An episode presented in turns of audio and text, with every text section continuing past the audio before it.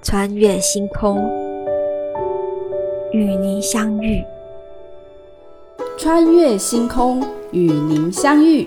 今天要跟大家分享，当皮卡丘遇到地宫。Hello，各位 p a k i s t 听众，不晓得在大家的童年时光里，有哪些是现在一想到就会感到热血沸腾的卡通呢？如果我们是八零、九零以及千禧世代族群，在记忆中哦，一定有这部动画卡通《神奇宝贝》。是不是有人耳边已经响起主题曲喽？啦啦啦啦啦啦啦啦啦啦啦啦啦啦，脑海中跟着浮现小智、皮卡丘、杰尼杰尼、妙蛙种子，还有可爱的胖丁。以及火箭队经典开场白，哇！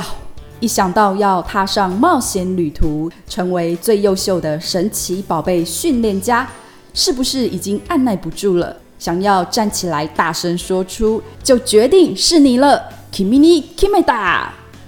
是的，就是这样。从一九九六年任天堂发行的第一款专属神奇宝贝的掌上游戏机 Game Boy 游戏开始。到一九九七年正式推出动画卡通，也在一九九八年哦台湾首播。后来呢，二零一六年二月，任天堂官方正式更名为精灵宝可梦。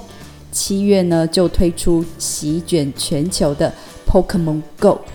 无论从电玩游戏到动画卡通，再回到游戏，关注度永远超过主角小智，成为最受喜爱的宝可梦皮卡丘。因为众多的周边产品，到今天可以说，如果你有听过皮卡丘，那就一定会看到皮卡丘。如果你有玩过 Pokemon Go，除了神级或限量宝可梦，神奇宝贝蛋中一定都有一只皮卡丘哟。嘿嘿，说到这里，如果你跟我一样，曾经是 Pokemon Go 重度沉迷玩家。那你就更不能错过来佛陀纪念馆的地宫找到皮卡丘。身为玩家，攻略在手，破关就有。既然你诚心诚意的发问了，那我就大发慈悲的告诉你：来吧，在佛教地宫还原馆展览厅中有三个地宫，过去、现在和未来。过去地宫是还原唐代法门寺地宫。透过出土的器物，让后世的我们看到唐代的工艺技术水平，认识更多唐代的历史。现在地宫由正旦集团捐赠的一百三十四组件地宫文物，透过展示，让我们了解佛教史和佛教艺术。未来地宫就是依据过去地宫的概念，佛光山星云大师有了当代文物地宫收藏。百千年后与世再见的构想，在佛陀纪念馆设计了四十八座未来地宫，预计每一百年开启一座。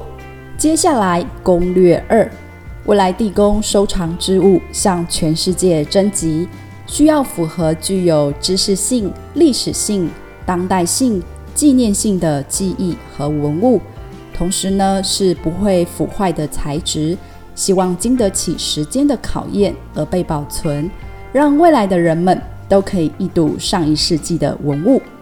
再来攻略三，展览厅内展示着一个倒数计时器，上面的数字就是距离下一次开启地宫的时间。对于今天的我们来说，是一种值得盼望的历史期待。百年后得以见到地宫开启的后人。则是能透过地宫的文物，了解宝物入宫那一刻的时代样貌。聪明的玩家猜到皮卡丘会出现在哪一个地宫了吗？叮咚叮咚，答案就是未来地宫。噔噔噔噔噔噔，恭喜玩家们成功找到皮卡丘。接下来，皮卡丘会在其中一座未来地宫沉眠，等待眼前的地宫门开启。